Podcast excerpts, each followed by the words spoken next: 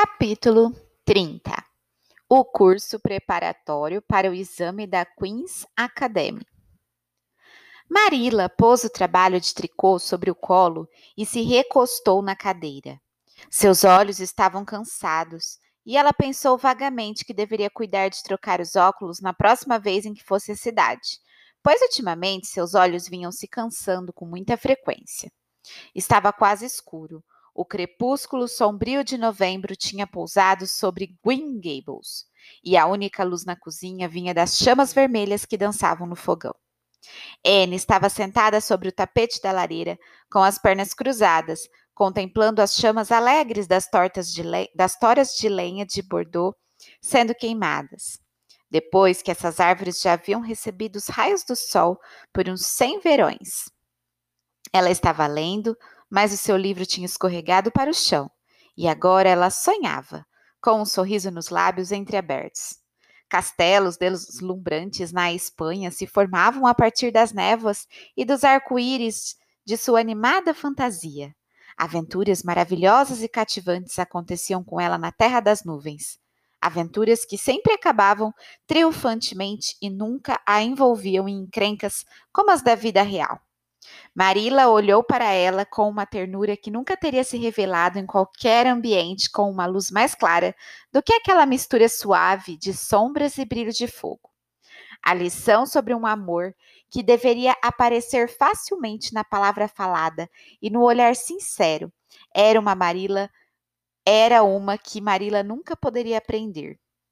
Contudo, ela tinha aprendido a amar essa garota esbelta e de olhos cinzentos com uma afeição que, por não ser demonstrada, parecia ainda mais profunda e forte. Na verdade, Marila temia que esse amor a tornasse demasiadamente indulgente. Tinha uma sensação incômoda do que era quase um pecado ter por uma criatura humana um sentimento tão intenso como o amor que nutria por Anne. Assim, é provável que inconscientemente se penitenciasse por isso, sendo mais severa e crítica com a menina do que seria se gostasse menos dela. Sem dúvida nenhuma, a própria Anne não tinha a menor ideia de quanto Marilla havia se afeiçoado a ela. Às vezes, achava melancolicamente que era muito difícil agradar a irmã de Matthew e que certamente lhe faltavam compreensão e compaixão, Porém, sempre se repreendia por isso e afastava logo esse pensamento, lembrando-se do tanto que devia a Marila. Anne, Marila chamou subitamente. A senhorita Stacy veio aqui hoje à tarde, enquanto você estava fora, com a Diana. Com um sobressalto e um suspiro, Anne retornou de seu outro mundo. Ela veio? Oh, que pena que eu não estava em casa. Por que não me chamou, Marila? Daiane e eu estávamos por perto, no bosque assombrado. O bosque está adorável nessa época. E como se todas as pequenas partes dele, a samambaia, as outras plantas macias e lustrosas, como o cetim, aquelas frutinhas pequenininhas, tivessem ido dormir. Como se alguém tivesse coberto tudo com um manto de folhas, para ficarem assim até a primavera. Acho que foi uma fada pequena e cinzenta, usando um chale de arco-íris, que andou por ali na ponta dos pés, na última noite de lua cheia, e fez isso. Mas Diana não quis falar sobre esse assunto. Ela nunca esqueceu a repreensão que recebeu da mãe por conta dos fantasmas que imaginamos no bosque assombrado. Isso arruinou a imaginação de Diana. Marila, Marila, a senhora Linde falou que Mirtibel se tornou uma pessoa arruinada. Perguntei Ruby Gillis por que Mirt estava arruinada. E Ruby disse que achava que era porque o namorado tinha desfeito o compromisso de se casar com ela. Ruby Gillis não pensa em nada além de rapazes, e quanto mais velha ela fica, mais isso piora. Para mim, os rapazes estão todos muito bem em seus lugares. Não acho que devem ser envolvidos em em tudo e todas as conversas, não é? Diana e eu estamos pensando seriamente em prometer uma outra que nunca vamos casar. Vamos ser duas velhas solteironas, muito bondosas e viver juntas para sempre. Porém, Diana ainda não está totalmente decidida, porque pensa que talvez fosse mais nobre casar com um jovem rebelde, ousado e maldoso, e transformá-lo numa boa pessoa. Agora, Diana e eu temos conversado muito sobre temas sérios. A senhora sabe como é. Nós concluímos que estamos bem mais velhas do que éramos e, portanto, não está certo falarmos de assuntos infantis. Oh, Marila, é tão solene ter quase 14 anos. A senhorita Stacy reuniu todas as meninas que já são adolescentes e nos levou até o riacho na quarta-feira passada para conversar conosco sobre isso. Ela diz que é na adolescência que devemos ter o máximo possível de cuidado com os hábitos que criamos e com os ideais que adquirimos, porque quando tivermos 20 anos, nosso caráter já estará desenvolvido e os alicerces de toda a nossa vida futura já estarão definidos. E ela disse que se esses alicerces não estiverem muito firmes, nunca poderemos construir nada realmente valioso sobre eles.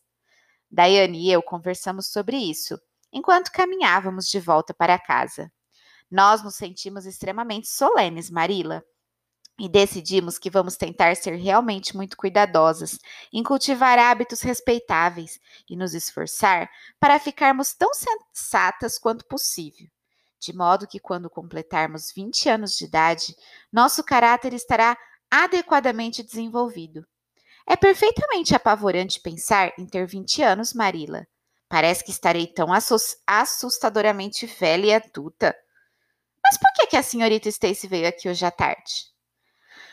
É o que estou tentando lhe dizer, Anne, se você me der uma chance de falar alguma coisa.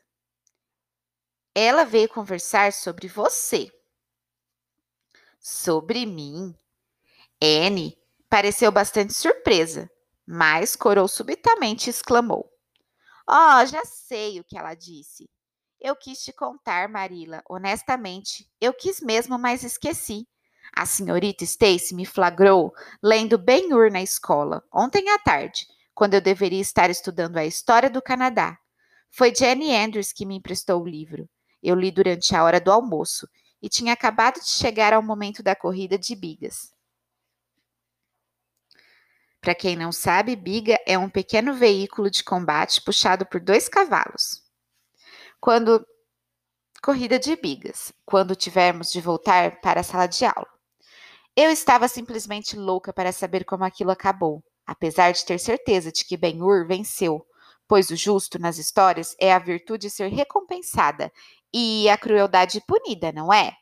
Aprendi que isso se chama justiça poética.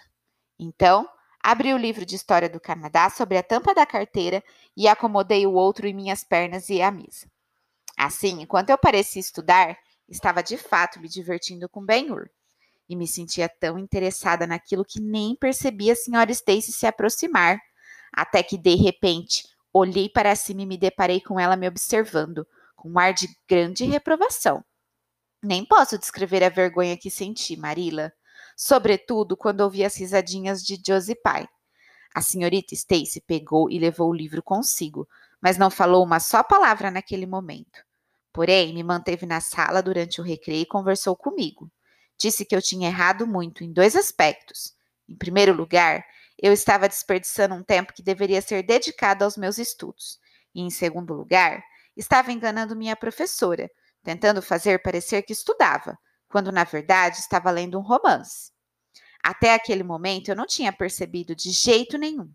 Marila, que estava sendo falsa. Fiquei chocada. Chorei amargamente Pedi à senhorita Stacy que me perdoasse e prometi que jamais faria aquilo novamente. Ofereci fazer a penitência de sequer olhar para o livro sobre Ben-Hur durante uma semana inteira, nem mesmo para saber como acabou a corrida. No entanto, a senhorita Stacy disse que não exigiria isso de mim e me perdoou generosamente. Por isso, não acho que ela agiu bem quando veio aqui falar com a senhora sobre isso. Em momento nenhum a senhorita Stacy mencionou qualquer coisa a esse respeito, Anne. O problema com relação a isso é sua consciência pesada. Não está certo você levar romances para a escola. Você lê demais esse tipo de livros. Quando eu tinha sua idade, não podia nem olhar para livros como estes.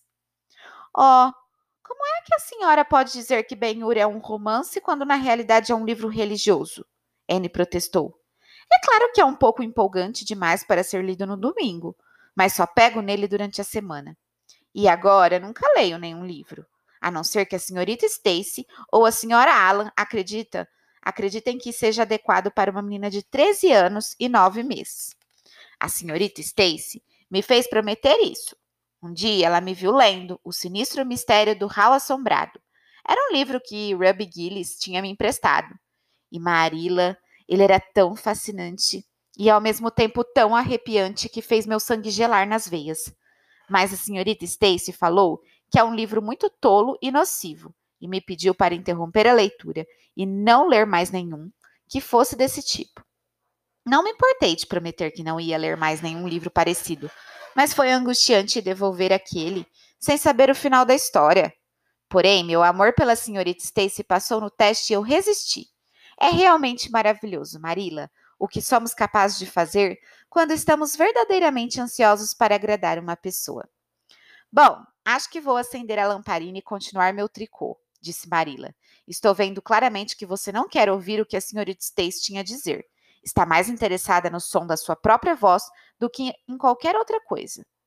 Oh, não, Marilla, quero muito ouvir o que ela disse, Anne exclamou pesarosa. Não vou dizer mais nenhuma palavra, nenhuma. Sei que falo demais, mas estou me esforçando muito para mudar isso.